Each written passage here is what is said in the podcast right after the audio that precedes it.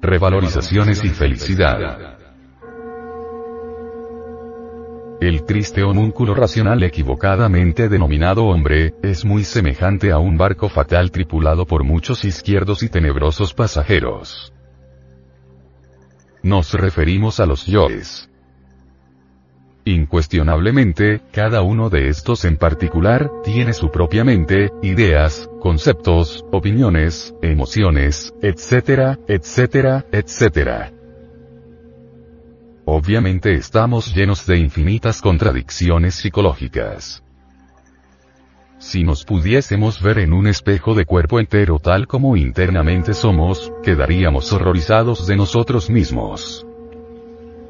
El tipo de mente que en un momento dado se exprese en nosotros a través de los diversos funcionalismos cerebrales, depende exclusivamente de la calidad del yo. Es evidente, palmaría y manifiesta, en cada uno de nosotros, la existencia interior de muchas mentes. Ciertamente no somos poseedores de una mente individual, particular. Tenemos muchas mentes. La medusa alegoriza la pluralidad del yo psicológico. Diversas escuelas de tipo pseudo-esoteristas y pseudo-ocultistas enfatizan la idea descabellada de un yo doble. Al primero lo denominan yo superior. Al segundo se le califica como yo inferior. En Gnosis, superior e inferior son dos secciones de una misma cosa. Mucho se ha hablado sobre el alter ego, y hasta se le alaba y se le deifica considerándosele divino. En nombre de eso que es la verdad, se hace indispensable decir que yo superior e inferior son dos aspectos del mismo ego, y que por lo tanto alabar al primero y subestimar al segundo resulta, fuera de toda duda, algo incongruente.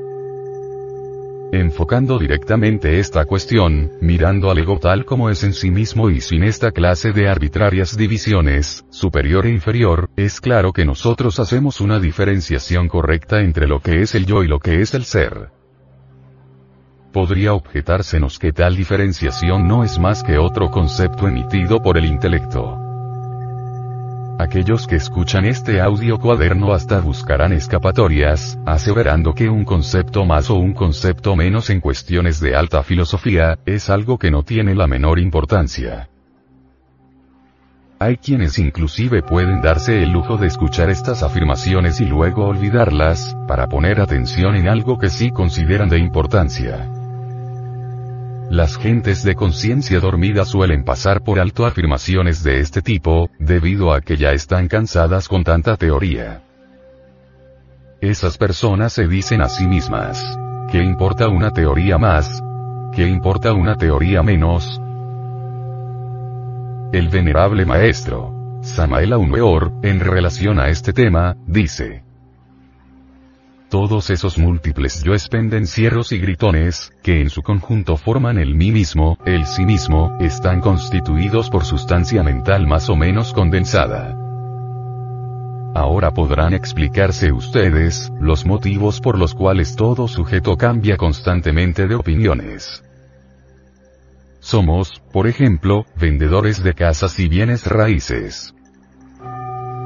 Un cliente se acerca, platicamos con él, lo convencemos de la necesidad de comprarse una hermosa residencia.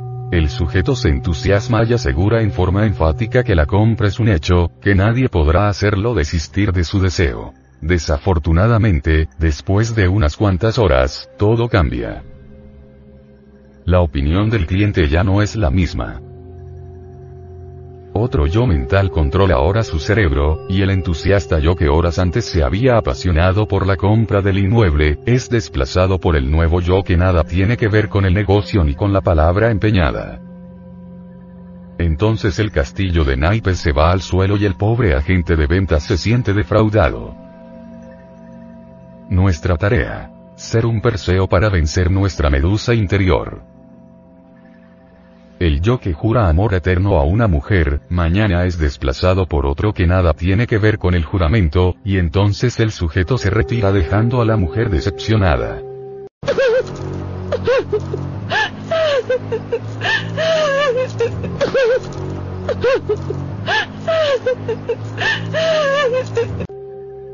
el yo que jura lealtad al movimiento gnóstico, mañana es desplazado por otro yo que nada tiene que ver con el juramento, y el sujeto se retira de la gnosis, dejando a todos los hermanos del santuario confundidos y asombrados. Vean ustedes, mis queridos amigos y amigas, lo que son las infinitas formas de la mente. De qué manera controlan los centros capitales del cerebro y cómo juegan con la máquina humana. La auténtica felicidad estriba radicalmente en la revalorización del ser. Es incuestionable que cada vez que el ser pasa por una revalorización íntima, experimenta la auténtica felicidad. Desafortunadamente, las gentes de hoy en día confunden el placer con la felicidad, y gozan bestialmente con la fornicación, el adulterio, el alcohol, las drogas, el dinero, el juego, etcétera, etcétera, etcétera. El límite del placer es el dolor, y toda forma de goce animal se transforma en amarguras. Obviamente, la eliminación del ego, revaloriza al ser, dando como resultado la felicidad. Desafortunadamente, la conciencia embotellada entre el ego no entiende, no comprende la necesidad de la revalorización íntima, y prefiere los goces bestiales, porque cree firmemente que esa es la felicidad. Disuelvan ustedes el yo pluralizado y experimenten la dicha de la revalorización del ser. Ciertamente, el equivocadamente llamado hombre no posee mente individual, como ya lo dijimos en esta plática. En vez de una mente tiene muchas mentes, y esto es diferente. Lo que estoy afirmando puede contrariar mucho a los pseudo-esoteristas y pseudo-ocultistas, plenamente convencidos de las teorías que han leído, las cuales aseveran que el homúnculo racional posee cuerpo mental. Permítasenos la libertad de disentir con tales aseveraciones. Si el animal intelectual tuviese mente individual, si no poseyese realmente los diversos agregados mentales que le caracterizan, tendría continuidad de propósitos. Todo el mundo cumpliría su palabra, nadie afirmaría hoy para negar mañana. El presunto comprador de bienes raíces volvería al otro día con el dinero en la mano después de haber empeñado la palabra, y la tierra sería un paraíso. Crear el cuerpo mental y disolver el yo pluralizado, es urgente cuando se quiere la auténtica revalorización del ser íntimo. Solo eso, solo tales revalorizaciones sagradas, pueden otorgarnos la verdadera felicidad. Ganímedes con su Ávila. Símbolo de la aniquilación del ego. Distinguidos señores y señoras, séame permitido informarles que el yo se disfraza de santo, de mártir, de apóstol, de buen esposo, de buena esposa, de místico, de penitente, de anacoreta, de caritativo, espléndido, etcétera, etcétera, etcétera. Entre las cadencias del verso también se esconde el delito. Entre los perfumes del templo se esconde el delito. A la sombra de la cruz también se adultera y se fornica, y los criminales más abyectos asumen poses pietistas, figuras sublimes, semblanzas de mártir, etc.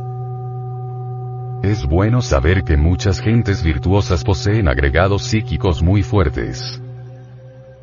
Recuerden ustedes que hay mucha virtud en los malvados y mucha maldad en los virtuosos. En el abismo, en los nueve círculos dantescos, hay muchos místicos, anacoretas, penitentes que creen que van muy bien. No se extrañen pues ustedes de que también en el Averno existan sacerdotes ejemplares y devotos que les siguen. Recuerden que el camino que conduce al abismo está empedrado con buenas intenciones. Muchos son los llamados y pocos los escogidos. Los malvados de todas las épocas han tenido buenas intenciones. Hitler, lleno de magníficas intenciones, atropelló a muchos pueblos y por su culpa murieron millones de personas en las cámaras de gas, o en los campos de concentración, o en los paredones de fusilamiento, o en inmundas mazmorras. Indubitablemente, ese monstruo quería el triunfo de la gran Alemania y no ahorraba esfuerzos de ninguna especie en este sentido.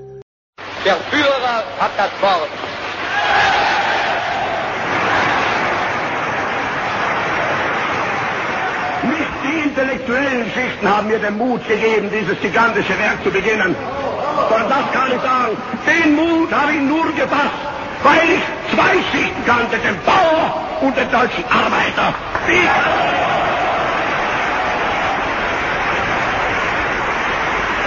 Vielleicht wird manch unter Ihnen sein, der es mir nicht verzeihen kann, dass ich die marxistischen Parteien vernichtete. Aber mein Freund, ich habe die anderen genauso vernichtet. Sie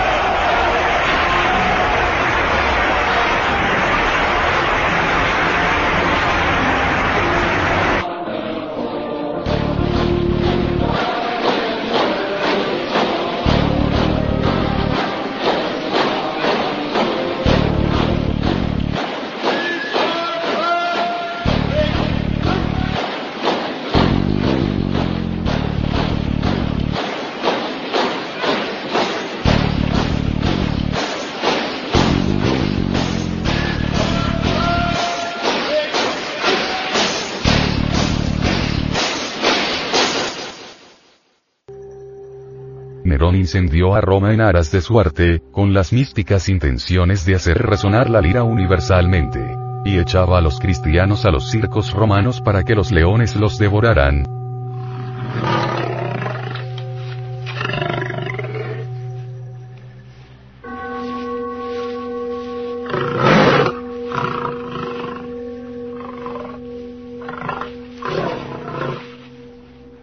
Anhelo de liberar a su pueblo de lo que él consideraba una epidemia o un azote del cristianismo.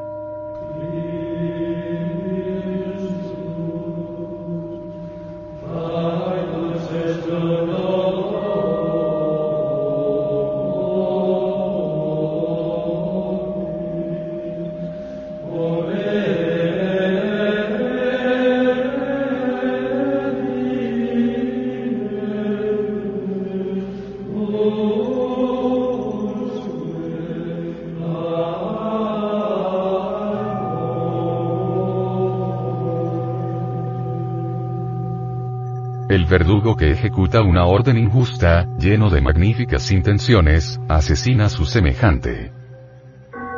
Millones de cabezas cayeron en la guillotina. Durante la Revolución Francesa,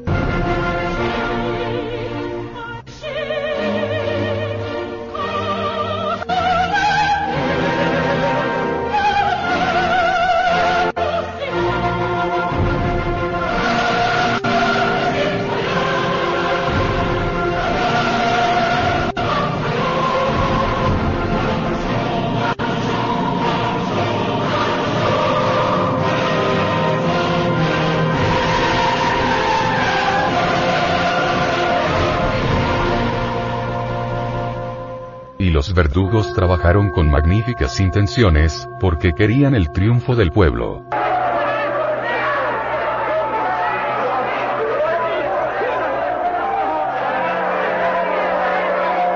Robespierre, lleno de magníficas intenciones, llevó a muchos inocentes al cadalso. No debemos olvidar lo que fue la Santa Inquisición. Entonces los inquisidores, con magníficas intenciones, condenaron a muchos infelices a la hoguera, al potro, al martirio.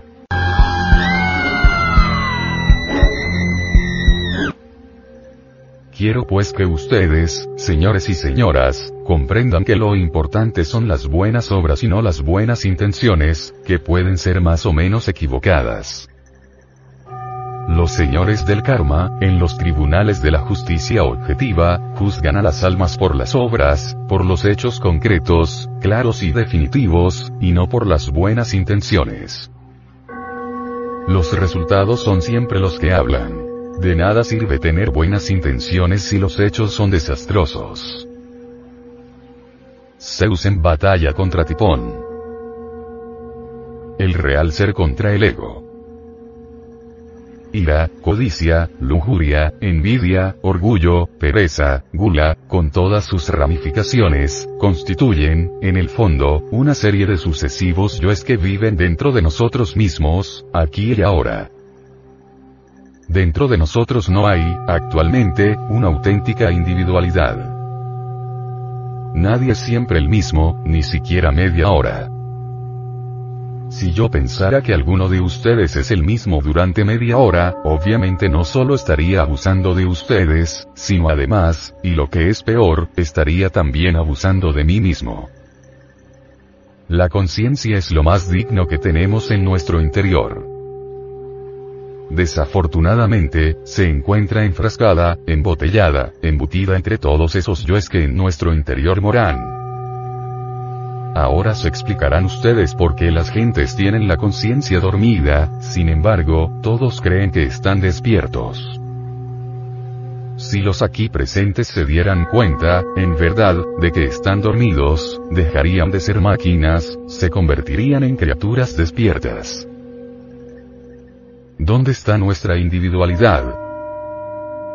Hoy damos una palabra y mañana damos otra, hoy decimos una cosa y mañana otra cuál es, verdaderamente, la continuidad de propósitos que tenemos,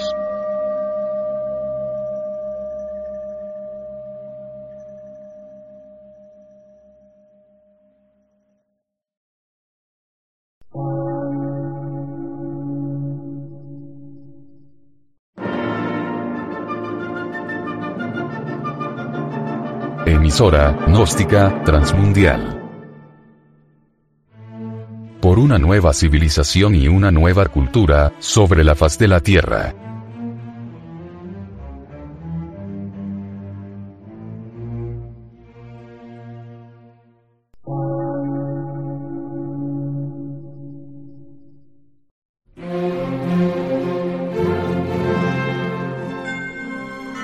Medio de radiodifusión científico, artístico, místico y filosófico, de la Asociación Colombiana de Centros de Estudios Gnósticos, Antropológicos, Psicológicos y Culturales. A.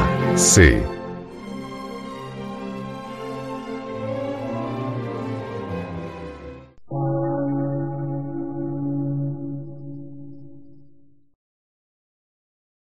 Lectura en movimiento. Difusión sin fronteras.